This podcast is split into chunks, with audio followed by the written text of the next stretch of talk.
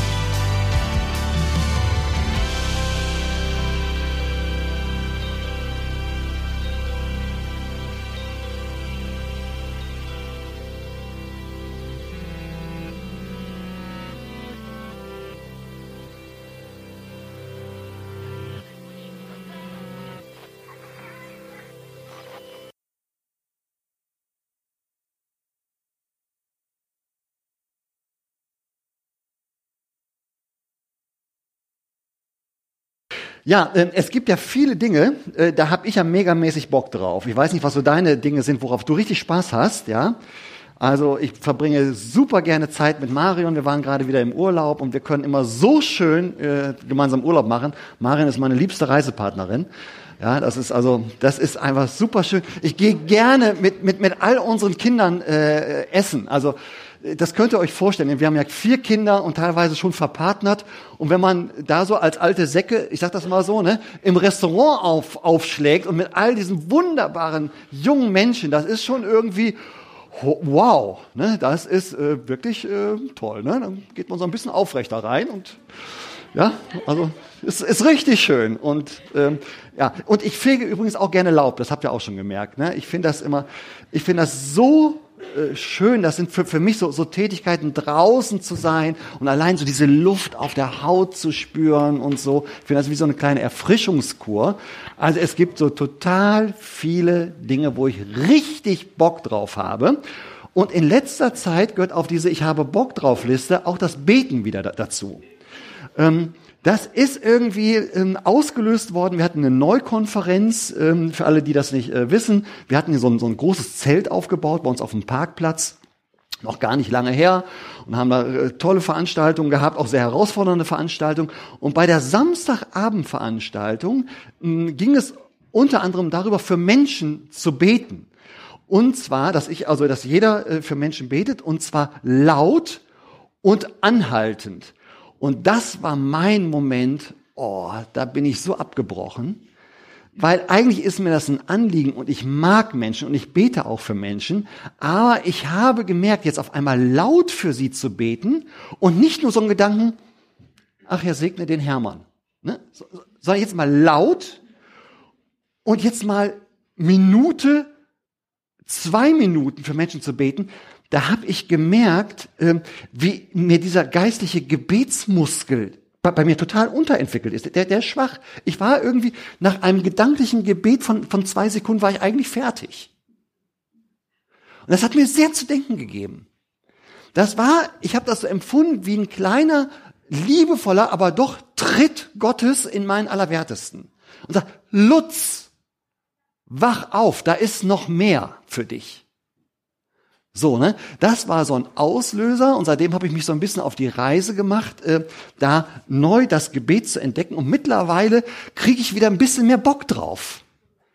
Und ich hoffe, äh, ich kann euch da so ein bisschen mit reinnehmen und dass auch ihr ein bisschen mehr eure Gebetsmotivation äh, ein Tickchen steigt, weil ich glaube, es ist eine riesengroße Bereicherung, ähm, die da, die da drin liegt. Ähm, ich habe äh, einen Text rausgesucht, was heißt rausgesucht? Der ist mir irgendwie, der ist auf mich zugekommen, und zwar aus dem Alten Testament, aus dem äh, ersten Buch Samuel, ersten Buch Samuel und gleich das erste Kapitel. Also es gibt das erste Samuel-Buch und das zweite Samuel-Buch. Ähm, und jetzt sind wir ganz am Anfang. Kapitel 1, äh, den ersten Vers lasse ich weg, weil da sind so viele fremde Namen, äh, die uns nur verwirren könnten. Und ich fange mit dem Vers 2 äh, gleich an zu lesen, 2 bis 20, aber noch so ein paar Vorbemerkungen. Dieser Text und diese Geschichte vor allem, diese Geschichte, die dort erzählt wird, die, die uns, äh, in die wir mit hineingenommen werden, die hat vor 3000 Jahren stattgefunden. Das ist lange. Ne? So 3000 Jahre von heute so in die Vergangenheit zurück. Das ist also, also ziemlich lange her. Und die fand nicht in Altenhüffen statt, äh, also hier, sondern in Israel. Also auch eine ganz andere Kultur. Nicht nur ein großer Zeitsprung, auch ein kultureller äh, Sprung. Und ähm, in dieser Geschichte kommt unter anderem eine Familie vor. Ja, diese Familie besteht aus einem Mann und zwei Ehefrauen. Ah, ist nicht unser heutiger Standard, hoffentlich. Äh, sollte es damals eigentlich auch nicht sein. Ähm, ähm, die sind alle ganz fromm, das merken wir gleich. Äh, ja, sollte auch damals nicht, nicht, nicht, der, nicht unbedingt der, der, der Standard sein, aber es war Standard in der Kultur. Und es ist schon mal interessant, dass Gott, ähm, ähm, man merkt, das auch nicht gut findet und gut heißt, aber deswegen werden sie auch nicht gerichtet und bestraft. Gott lässt das irgendwie so, so, so laufen, duldet das und macht trotzdem mit ihnen so seine Geschichte. Aber man merkt genau, wenn man die Geschichte weiterlesen würde, dass es da so einige Verwicklungen nachher gibt, aus diesen zwei Ehefrauen zu haben, äh, macht das, macht Ehe nicht leichter. Also, man könnte auch sagen, macht Ehe noch schwieriger. Okay, und wer will Ehe noch schwieriger machen? Also äh, dann wählen wir doch lieber den, den leichteren Weg. Nur, dass ihr so ein bisschen darauf vorbereitet seid gleich. Und die, diese ähm, Teil, ein großer Teil dieser Geschichte findet in einem Heiligtum statt, in einem damaligen Heiligtum, eben in Israel, in der Stadt Shiloh, in dem Ort Shiloh. Dort gab es eben so wurde das Heiligtum genannt. Heiligtum war, da ging man zum Gottesdienst hin. Dort brachte man auch seine Opfer, jetzt nicht nur in Form von, von Geld, wie wir das heute zum Beispiel eingesammelt haben ähm, sondern auch in Form von Tieren. Ja, die wurden dort geschlachtet und das Interessante war, was ja, Interessante, also es war nicht nur, man gab das ganze Tier weg, sondern ein Teil des Fleisches, ja, die guten Stücke, kriegte man wieder, ja, und feierte damit mit der Familie ein, ein Fest. Ja, also man könnte sich das so vorstellen, ähm, das waren so besondere Festtage, äh, so wie Weihnachten, ja, vielleicht so ein kleiner, kleiner Vergleich, wo man als, als Familie zusammen ist, auch richtig feiert und so. Aber diese Festivitäten fanden dann dort auch in dem Heiligtum oder im Umfeld des Heiligtums statt. So, damit wir äh, so ein bisschen wissen, ähm, was da auch äh, passiert und ähm, das, das so einordnen können. Ich lese das jetzt mal vor, aus 1 Samuel Kapitel 1. Elkanah hatte zwei Frauen.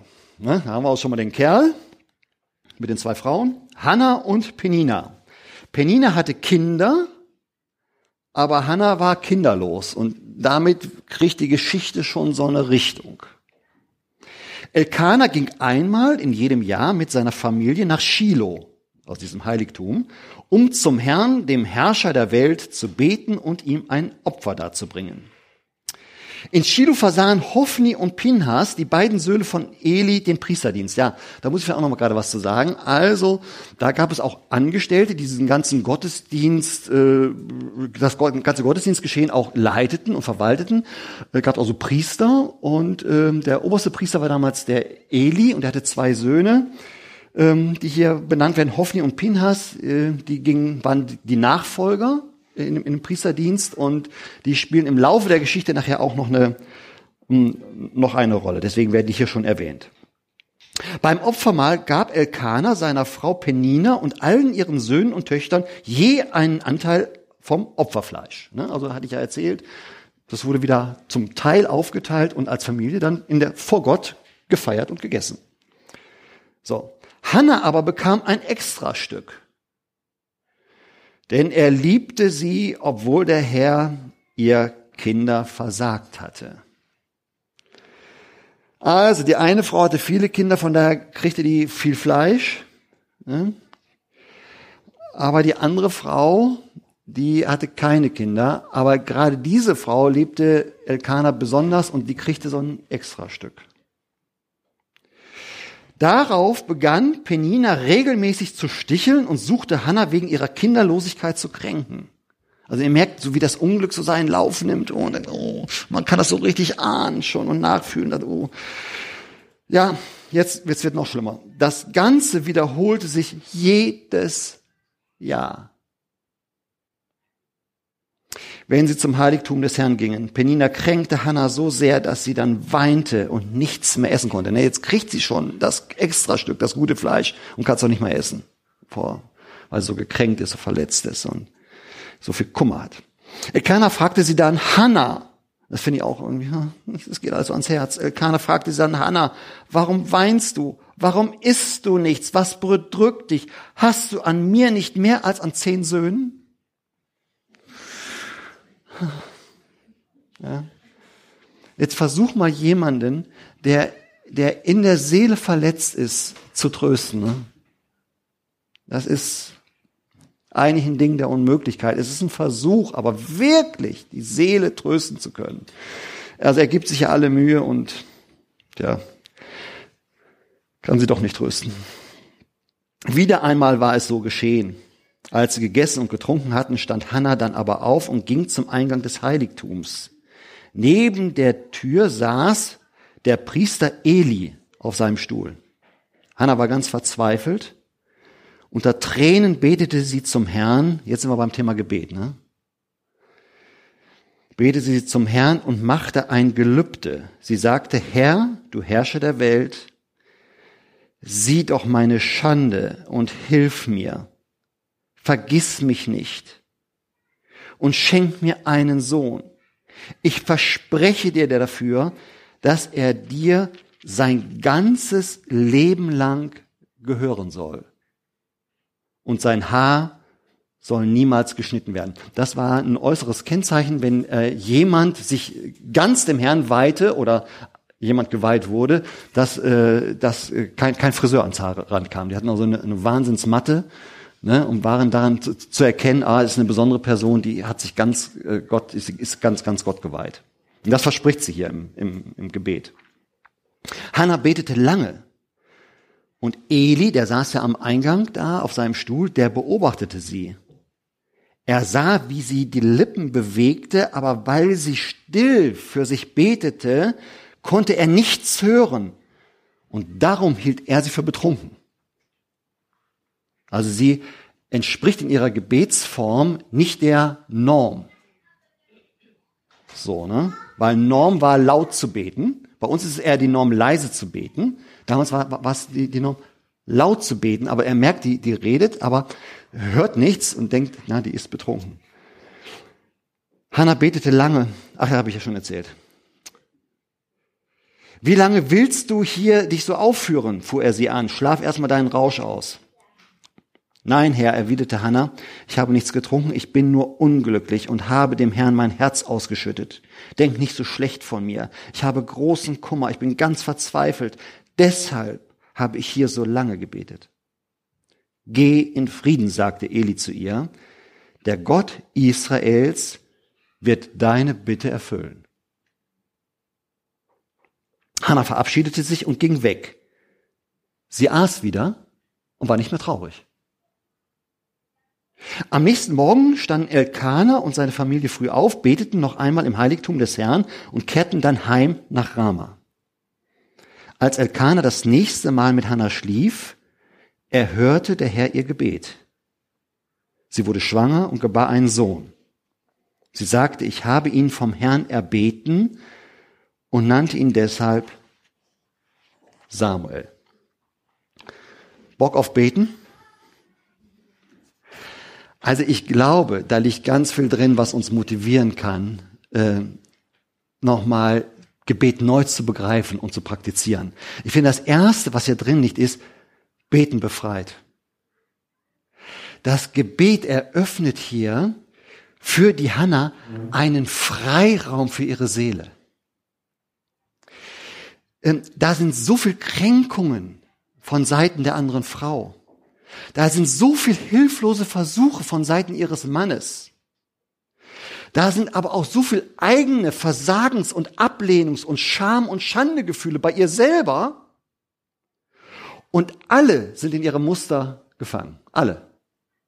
Der Mann, die andere Frau und sie selbst aber auch.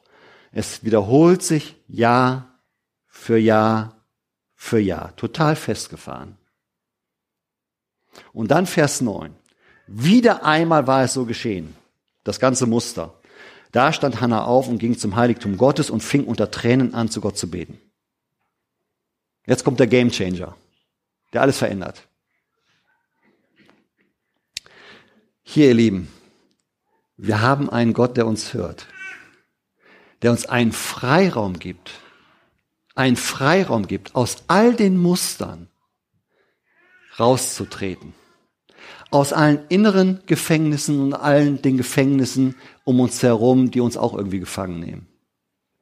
Es gibt einen Gott, der sich in Jesus offenbart hat, der sich hingegeben hat, den Preis bezahlt hat, damit wir frei zu Gott kommen können. In aller Freimut. Ohne Scham. Ohne Schande. Dass wir beten können und unser Herz ausschütten können.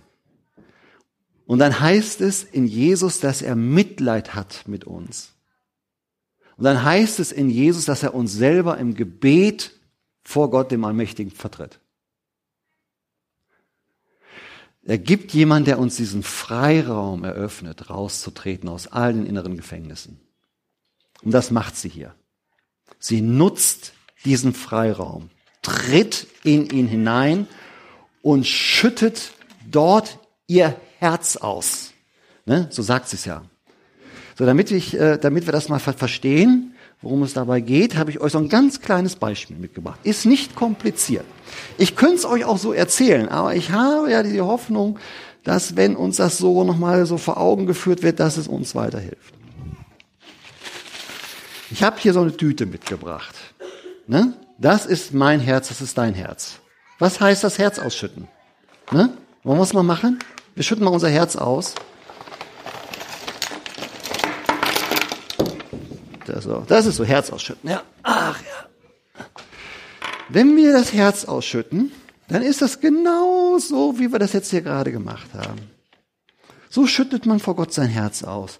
Das ist nicht sortiert. Das ist nicht gefiltert.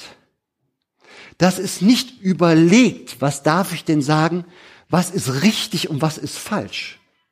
Wenn wir das Herz ausschütten, dann ist das noch nicht bewertet, sondern es wird einfach ausgeschüttet. Die Gedanken, die ganzen Streiflichter unseres Lebens, die ganzen Pop-up-Gedanken, sie kommen einfach raus. Es gibt diesen Freiraum für unsere Seele. Da gibt es so Müll, ne, so ausgebrannte Teelichter vielleicht. Da gibt es äh, noch sinnvolle Sachen. Ja, damit kann man Brillen putzen. Da gibt es vielleicht Sachen, die sind so, im, das so Samen. Ne? Die sind so im Keim angelegt, sind aber noch lange nicht Wirklichkeit, aber das sind so, so Ideen.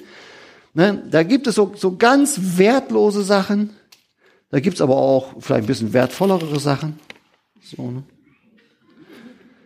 Da gibt es so, so, so, so Dinge, die auf, auf der Seele liegen, wie so ein Stein. Da gibt es so, so, so, so Dinge wie so ein Brummkreisel, die sich immer, so ein Gedankenkarussell kommt immer wieder. Immer wieder. Und es verändert sich nichts.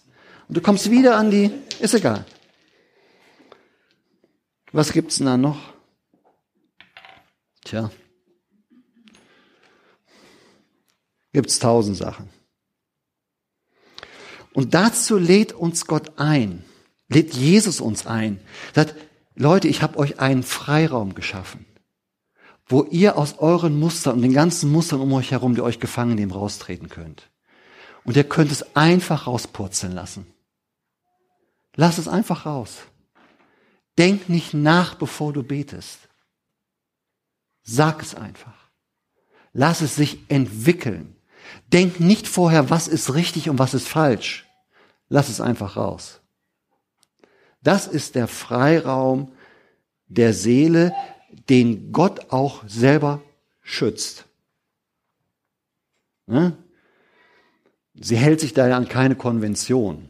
Ich finde gerade beten ist unglücklicherweise gerade in Deutschland mit sehr viel, wie macht man was richtig besetzt. Vater unser. Nun muss man schon mal den Rhythmus halten. Nun muss man mal auf. Vater unser, der du bist im Himmel. Geheiligt werde dein Name. Dein Reich kommt. Dein. Ne? Musst du mal aufpassen, dass du im Takt bleibst. Ne, geschweige denn den Text noch auf die Reihe kriegst. Ne? Wer, wer, wer kann sich schon drei, vier Sätze mit einem Mal heute als normaler Deutscher merken? Ne? Also das ist schon eine riesen Herausforderung oder so. Ne? Ja, wie muss man beten? Ne? Hände falten. Steht irgendwo in der Bibel, dass man Hände falten muss? Nein, das ist eine, das ist ein, eine germanische, eine eigene heidnische Gebetshaltung, ihr lieben Leute. Ist so. Ne? So, nämlich der Gefangene. Ne? Der, der, der, der gefangene Diener, Sklave eines irgendeines Gottes äh, gibt sich da dahin. Aber was ist, was ist eine viel gebräuchlichere Gebetshaltung in der Bibel? Ich bin offen vor dir. Ich empfange. Ich lass los. Ich lass los. Das ist eigentlich gar nicht die biblische Gebetshaltung. Wir können es trotzdem machen. Komm, sei es drum. Jetzt wollen wir nicht eine neue Form als, als richtig erheben. Wisst ihr, welche Gefahr wir haben? Es geht um das Herz auszuschütten, nicht irgendwelche Formen und Normen zu erfüllen. Völlig verkehrt an der Stelle, völlig verkehrt. Natürlich kann man auch liturgisch beten. Die ganzen Psalmen in der Bibel, Bibel, sind vorformulierte Gebete, die ich nachsprechen kann und nachformulieren kann. Jawohl, natürlich gibt es da auch Raum für. Aber das ist nicht der wesentliche Kern vom Gebet. Sondern ist, Gott gibt mir einen Freiraum für meine Seele und sagt, lass es einfach rausputzeln. Betreibe Soul Talk auf höchstem Niveau. Eigentlich will Gott unsere Emotionen haben. Er will im Gebet unsere Gefühle haben, nicht die richtige Formulierung. Er will genau das andere. Genau wie es nämlich im Text hier passiert und bei der Hannah passiert. Das ist das, was Gott uns hier erstmal zum Thema Gebet sagen möchte, irgendwie. Gebet befreit. Das ist der erste Sinn von Gebet. Ich kann befreit vor Gott kommen, in diesen Schutzraum und ihm all das sagen, was mir irgendwie auf der Seele liegt. Soul Talk auf höchstem Niveau betreiben. Okay, das ist hoffentlich die erste Motivation, ja? Und die zweite Motivation kommt gleich hinterher. Nicht nur beten befreit, sondern beten bewegt. Das ist der Hammer, wie viel Bewegung hier in, dem, in, diesem, in diesem Gebetsereignis ist, oder? Was wird da alles bewegt? Zum ersten wird Hannah selber bewegt. Also im Beten möchte, möchte ich erstmal selber bewegt werden.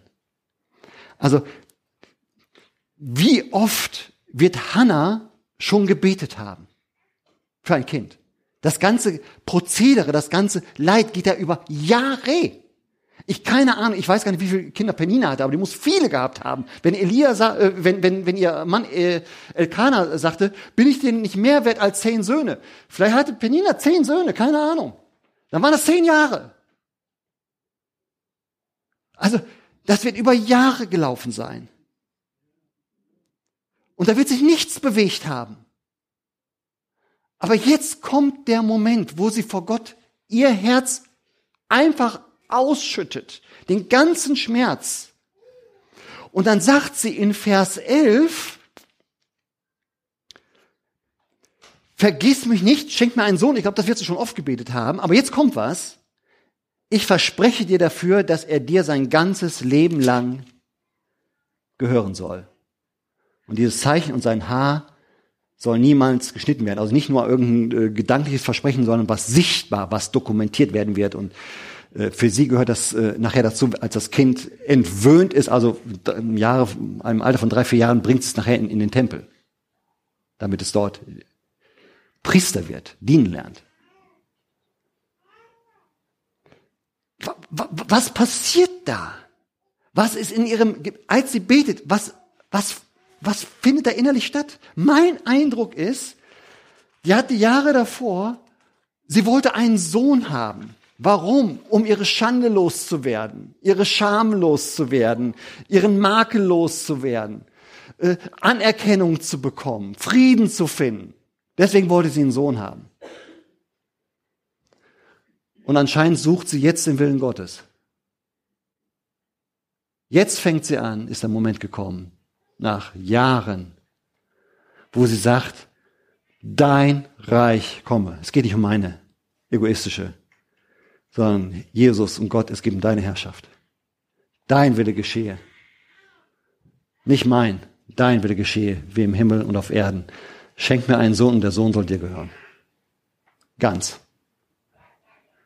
Er wird wahrscheinlich so drei, vier Jahre alt gewesen sein nachher, als sie ihn zum Tempel bringt. Besucht ihn jedes Jahr, kriegt immer ein, ein, neuen, ein neues Priestergewand, schon als Kind, bringt sie, bringt sie ihm. Unglaublich. Jetzt geht es nicht mehr um sie, sondern es geht um, um Gottes Willen. Was für eine Bewegung.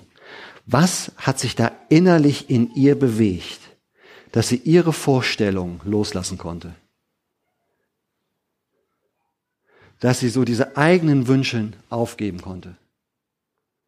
Irgendwie sind sie noch da, aber sie kriegen eine ganz andere Richtung. Gott, dein Wille soll geschehen. Das nächste, was sich bewegt, ist, Gott bewegt sich.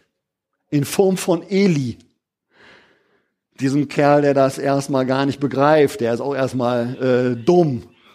Er denkt, die ist betrunken.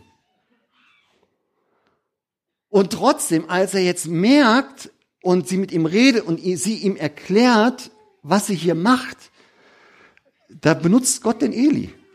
Ja? Und was sagt er ihr hier? Vers 17, geh in Frieden. Der Gott Israels wird deine Bitte erfüllen. Gott bewegt den Eli und benutzt den Eli, um wieder Bewegung in ihr Leben reinzukriegen. Gott bewegt sich. Ähm, kann man das so sagen, dass Gebet Gott bewegt?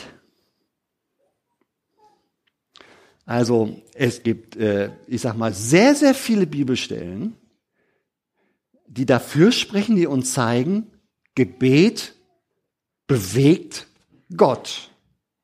Okay?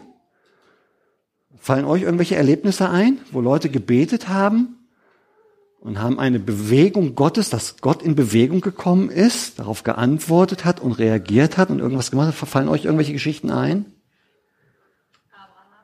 Abraham. Ja, jetzt muss man sagen, Abraham, da gab es ja mehrere Erlebnisse. Der hat ja regelmäßig zu Gott gebetet. Fällt dir das, das, das so, eine, so eine spezielle ein?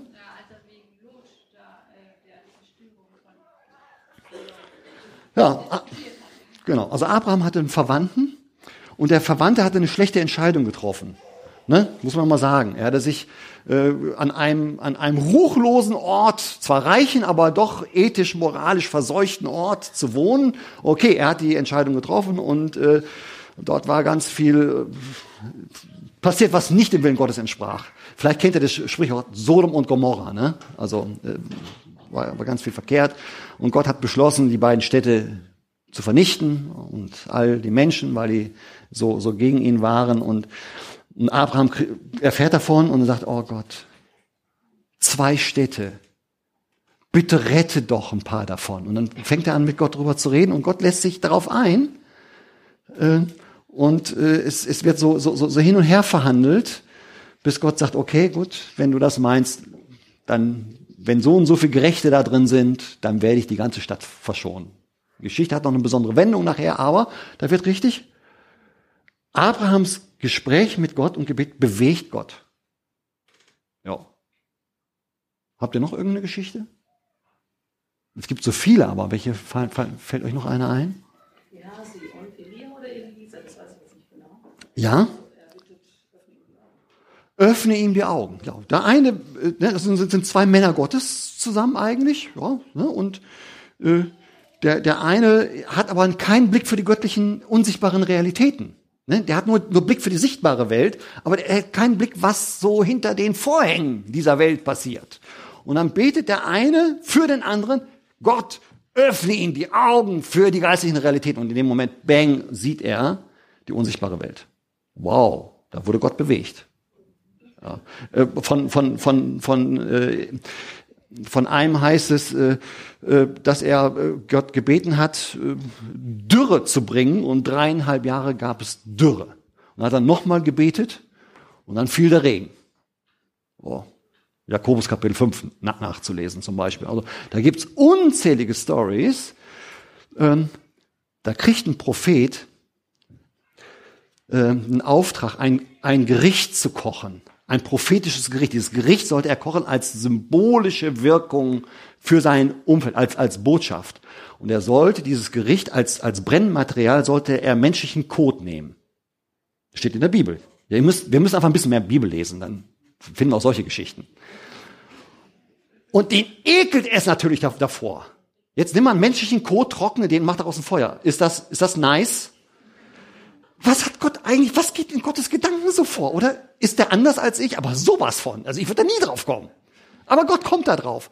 Und jetzt sagt der Prophet, oh Gott, ich habe bisher in meinem ganzen Leben nichts Unreines angefasst, weil es gab so Reinheitsvorschriften im Alten Testament. Schon erst recht nichts Menschenkunden, damit ein Gericht zu machen. Don't do it, ich möchte es nicht machen. Dann sagt Gott, okay, komm, dann nimmst du einfach äh, tierischen Kot. Bewegt Gebet Gott? Aber sowas von. Also das ist die erste Gebet bewegt. Als erstes wird Hannah, werden wir selber bewegt. In uns werden Dinge, wir kommen von unserem Egoismus los und fangen an, den Willen Gottes zu suchen im Gebet. So, ne? Dann wird Gott bewegt und das hat wieder eine Bewegung jetzt auf alle anderen. So, also Gott bewegt, also sagt ihr, geh hin in Frieden. Gott hat eine, bitte, durch Eli. Was passiert sofort mit ihr? Sie kann wieder essen und ihre Trauer ist weg. Was, wenn jetzt Gott bewegt wird, jetzt wird auf einmal Geschichte bewegt. Interessant, ne? Jetzt wird das wirklich, kommt in unser Leben, wird Geschichte hier und jetzt, heute, unser heute wird bewegt. Unser Leben wird bewegt. Sofort Bewegung in Hand. Ist noch, ist noch gar nichts passiert eigentlich. Das, die ist noch nicht schwanger. Geschweige denn, das Kind ist geboren. Sie, sie schläft nachher mit ihm und so, ne? Dann geht das so. Aber, aber sofort, die Bewegung der Seele ist schon da. Sie kriegt Frieden. Was für eine Bewegung. Nach wie viel Jahren lang Kummer, Kränkung, Herzeleid. Auf einmal Frieden und sie kann sogar essen. Und die Geschichte bewegt sich jetzt immer mehr. Das Kind wird geboren. Schlafen miteinander, das Kind wird geboren. Es wird Gott geweiht. Sie gibt ihm schon den, Sa den Namen Samuel. Gott hat erhört. Gott erhört. Das ist Programm. Dieses Kind, wenn wir jetzt weiterlesen würden, wird der nächste oberste Priester werden. Das hat eine ganz besondere Bedeutung, weil es wurde schon angekündigt, Eli und seine beiden Söhne. Ne? Eli war einiger, war okay. Seine Söhne waren eine Katastrophe. Sie missbrauchen nämlich ihre priesterliche Stellung und verderben den ganzen Gottesdienst, der da ist. Wie machen sie's?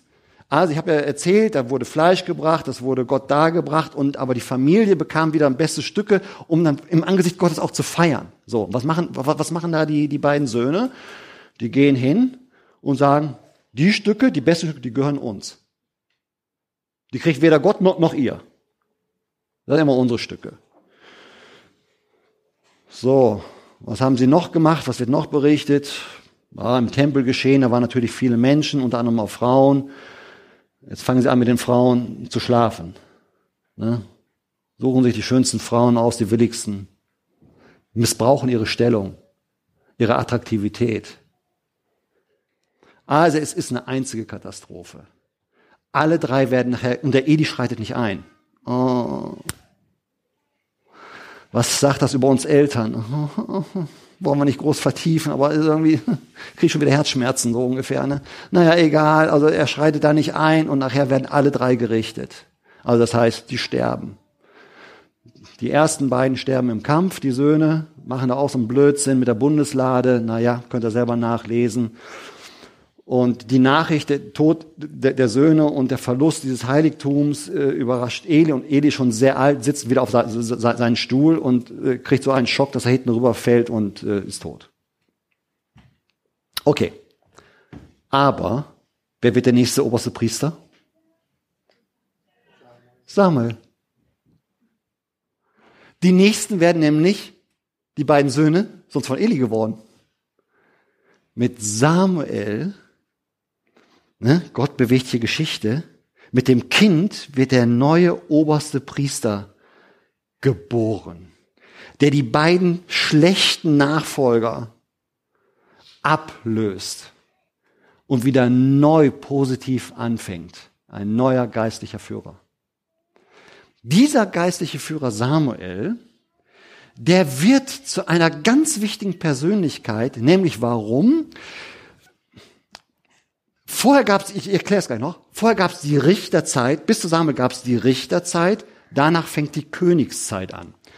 Also kurz erklärt, ähm, Gott versucht im Alten Testament mit Menschen äh, in Beziehung zu treten. Wie macht er das? Am Anfang macht er es mit Einzelpersönlichkeiten, mit Abraham zum Beispiel, ne, hatten wir. Er, er, er begegnet Abraham und sagt, Abraham, willst du mit mir leben? Ich will mit dir leben. Willst du auch mit mir leben? Abraham sagt er, huh, keine Ahnung, aber okay, wenn du das sagst, mach ich. Er sagt Gott, ja, es gibt doch ein paar Regeln fürs Zusammenleben. Äh, ne, dann kriege krieg ich schon wieder Angst und so. Ne? Aber ich werde dich segnen und werde dich zu einem großen Volk machen, zu einer großen Nation. Okay? So, also Gott fängt an, mit, mit, mit Einzelpersönlichkeiten Geschichte zu schreiben. Warum? Damit wir als Menschen erleben können, wie der unsichtbare Gott sich hier offenbart und wie Gott wirklich ist. Weil wie, wie wollen wir wissen, wie Gott ist? Guck in die Sterne. Was, was kannst du an, an Sternen erkennen? Gott ist allmächtig. Der ist wahnsinnig kreativ. Der ist unglaublich schön. Kannst du an Gott, äh, kannst an den Sternen erkennen, dass Gott mit dir eine Beziehung haben möchte? Nein. Kannst du an den Sternen erkennen, dass Gott dich liebt? Nein. Können wir alles nicht. Kannst du an den Sternen erkennen, dass, dass Gott mit, mit dir reden möchte und du ihn hören kannst? Nein. Das können wir nicht. Also, wie macht Gott das? Er macht Beispielgeschichten mit Menschen. Und anhand dieser Menschen können, wird offenbar, oh, deren Leben ist anders. Warum ist deren Leben anders? Weil die sagen, oh, wir leben mit Gott zusammen. Und so funktioniert das. Und man, wirklich? Okay. Also Gott macht am Anfang Geschichten mit Abraham, Isaak, Jakob, dann gibt's diese zwölf Söhne. Also so langsam wird, werden aus den einzelnen Menschen ein ganzes Volk. So, wenn du ein ganzes Volk hast, was brauchst du dann? Dann brauchst du irgendwie eine Führung. Wie willst du ein ganzes Volk führen? Ne? Also einzelne Menschen, das konnte mit Gott selber so, so direkt passieren, jetzt ein ganzes Volk. Jetzt macht Gott das so, er schickt erstmal so einzelne Persönlichkeiten zur Führung. Mose. So, könnt ihr nachlesen und so. Irgendwann ist das Volk so groß, ja, und äh, da gibt's nicht mehr nur so Einzelpersönlichkeiten, also wie, wie so Mose, sondern es, es gibt so, so, so, eine, so eine Führungsform und die nannten sich die Richter. Das waren alles, ja, was waren das für Typen? Waren das Politiker? Nein. Waren das Priester? Nein. Das waren Kriegshelden.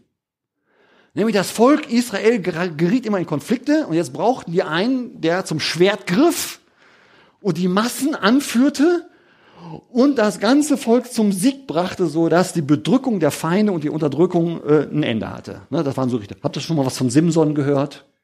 Ja, Gideon, ja, müsst ihr Richterbuch nachlesen. Äh, da war übrigens auch eine Frau bei, äh, Deborah. Ne? Also super interessant. Da war eine Frau, die äh, die Massen anführte in, in, in die Schlacht. Ne, weil man manchmal denkt, so Frauen machen nur mit Männern Geschichte. Nein, also äh, das war nicht so und äh, ist auch heute nicht so. Ne? Also interessant. So, nur diese Richter, die wurden immer gelegentlich berufen. Mal so ab und zu. Ja? Das wurde auch nicht vererbt. Ne? So, also muss es immer so ein, Einzelverfahren, auch keine Volksabstimmung, sondern Gott muss das immer sagen. So, und irgendwann kommt dieses System zu Ende. Und jetzt fängt ein neues System der Volksführung an, weil das Volk auch immer größer wird. Und ähm, das fängt mit den Königen an. Erster König Samuel, zweite David.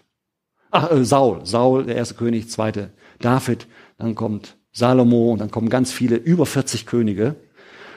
Übrigens die meisten eine absolute eine Katastrophe. alles ganz viele Bad Boys darunter. Ganz, ganz, ganz viele. Aber um diesen Umschwung hinzukriegen, gebraucht Gott wen? Das Kind von Hannah. Und in der ganzen Phase, nachher gibt es noch ganz viel Negatives und Schwieriges bei, bei, bei den Königen, bleibt Samuel immer das leuchtende Beispiel. Ist immer der Leuchtturm, an dem sich eigentlich alle messen müssen. In ihrem positiven oder in ihrem negativen. Deswegen werden die Samuel-Bücher auch mit dieser Geschichte eingeleitet. Und die beiden Bücher, auch wie der König, halt, wie, wie, wie Saul nachher berufen wird und, und David immer durch, durch Samuel, wird mit dieser Geschichte eingeleitet. Das ist eine ganz wesentliche Geschichte. Und Gott zeigt uns, was wirklich, was wirklich zählt was wirklich gut und was wirklich richtig ist. Und es fängt mit dieser Leitgeschichte an, mit dieser Chaosgeschichte, mit dieser festgefahrenen Geschichte, und wo dieser Gamechanger passiert, als jemand, als die Betroffene anfängt, wirklich zu beten, ihr Herz auszuschütten, Gott, Gottes Willen wirklich zu suchen, nicht mehr ihren eigenen. Der ist nicht weg, aber er kriegt, sie, sie, sie, sie modeln ihn um und sagen, Gott, ich habe immer noch diesen Wunsch, aber jetzt soll es so passieren, wie du es für richtig hältst. Also, der Samuel, dieses Kind, wird zu jemandem, zu dem geistlichen Führer, der so diesen Übergang bewerkstelligt hin zu einer ganz neuen Führungsform. Hannah wollte ein Kind. Gott wollte einen neuen Propheten, einen neuen Priester, einen neuen geistlichen Führer. Und der Moment, wo das passiert, findet im Gebet statt. Gebet ist immer ein Akt des Glaubens. Immer. Es ist immer ein, ich sehe es noch nicht. Und wage es trotzdem mit Gott zu reden und, und mein Herz aus, auszuschütten. Was hat Hannah in ihrem Leben nachher erlebt? Ein Kind wurde geboren. Ob sie es noch miterlebt hat, dass dieses Kind zum obersten Priester wurde, keine Ahnung. Das konnte sie gar nicht mehr miterleben, dass sie miterlebt hat, dass, dass dieses Kind jemand wird, der die nächsten beiden Könige beruft und, und einsetzt. Konnte sie nicht erleben. Was erleben wir an Gebetsbewegung in unserem Leben? Ich glaube, das meiste, was unser Gebet bewegt, wenn wir es im, im Namen Gottes und im Willen Gottes aussprechen, ich glaube, das meiste was dadurch an Bewegung ausgeht, erleben wir nicht. Es heißt im Neuen Testament, dass jedes unserer Gebete vor den Allerhöchsten aufsteigt. Kein Gebet ist verloren. Das heißt nicht, dass Gott zu allem Ja und Amen sagt. Weil es sind auch viele Gebete dabei, die sind total unsortiert und unrichtig. Und trotzdem sind sie richtig, dass wir sie vor, Gott sagen. Er sortiert das noch und macht so sein, seinen Plan daraus. Und es gab nicht nur immer Gebetserhörungen, die wir so bisher genannt haben, die so wunderbar waren. Jesus hat auch gebetet, kurz vor seinem Sterben. Und hat gesagt, Herr, wenn es dein Wille ist, dann lass mich nicht sterben. War es der Wille Gottes? Gottes Wille war, dass er stirbt. Aber es heißt in Lukas, Kapitel 22 müsste es sein, dass nach diesem Gebet Gott Jesus selbst stärkte und er gestärkt im vollen Bewusstsein in das Leiden und in den Tod hineinging der nächsten Tage. Aber es ist immer die Bewegung, die auch Gebet mit beinhaltet und vor der wir den größten Teil der Bewegung, die es auch nicht miterleben werden. Lasst uns das glauben. Beten ist immer ein Akt des Glaubens. Wir kriegen immer nur den kleineren Teil davon mit. Das Größere verbleibt bei Gott und in der Zukunft. Gebet befreit, Gebet bewegt. Ich hoffe, dass äh, das noch ein bisschen in euch nachwirkt und so dieser Bock auf Beten so gefördert wird. Und äh, das wollen wir nicht auf nach Hause verschieben, das machen wir jetzt auch schon. Wir werden jetzt eine Gebetszeit haben. Ja? Gibt ein bisschen Hintergrundmusik und ähm, Du kannst leise oder laut beten, so wie Hannah, ne? Hannah hat leise gebetet. Man könnte auch laut beten. Man kann sitzend beten, stehen beten, du kannst dich hinknien. Schütte dein Herz aus. Darum geht's. Und vertrau drauf, dass im Beten bei dir eine Bewegung entsteht, die dich verändert. Dass eine Bewegung entsteht auch über dich hinaus, dass Gott daraus Geschichte macht, dass Gott selber bewegt wird und eine Geschichte macht, selbst wenn wir sie nicht, nicht mitbekommen. Aber er macht es. Okay? Habt ihr, habt ihr ein bisschen Musik? Nehmt euch die Freiheit. Ihr könnt euch auch äh, aufstehen und ein bisschen verteilen, so, wenn einer so ein bisschen abseits stehen möchte, völlig okay. So diese Hintergrundmusik, der, die ermöglicht es uns auch, auch, auch ein bisschen lauter zu beten, wenn, wenn, wenn wir wollen. Einfach bei ihm zu sein im Namen Jesu. Wir suchen ihn und durch ihn den Vater, den Allmächtigen, den Herzensversteher, den Geschichtsschreiber, den suchen wir.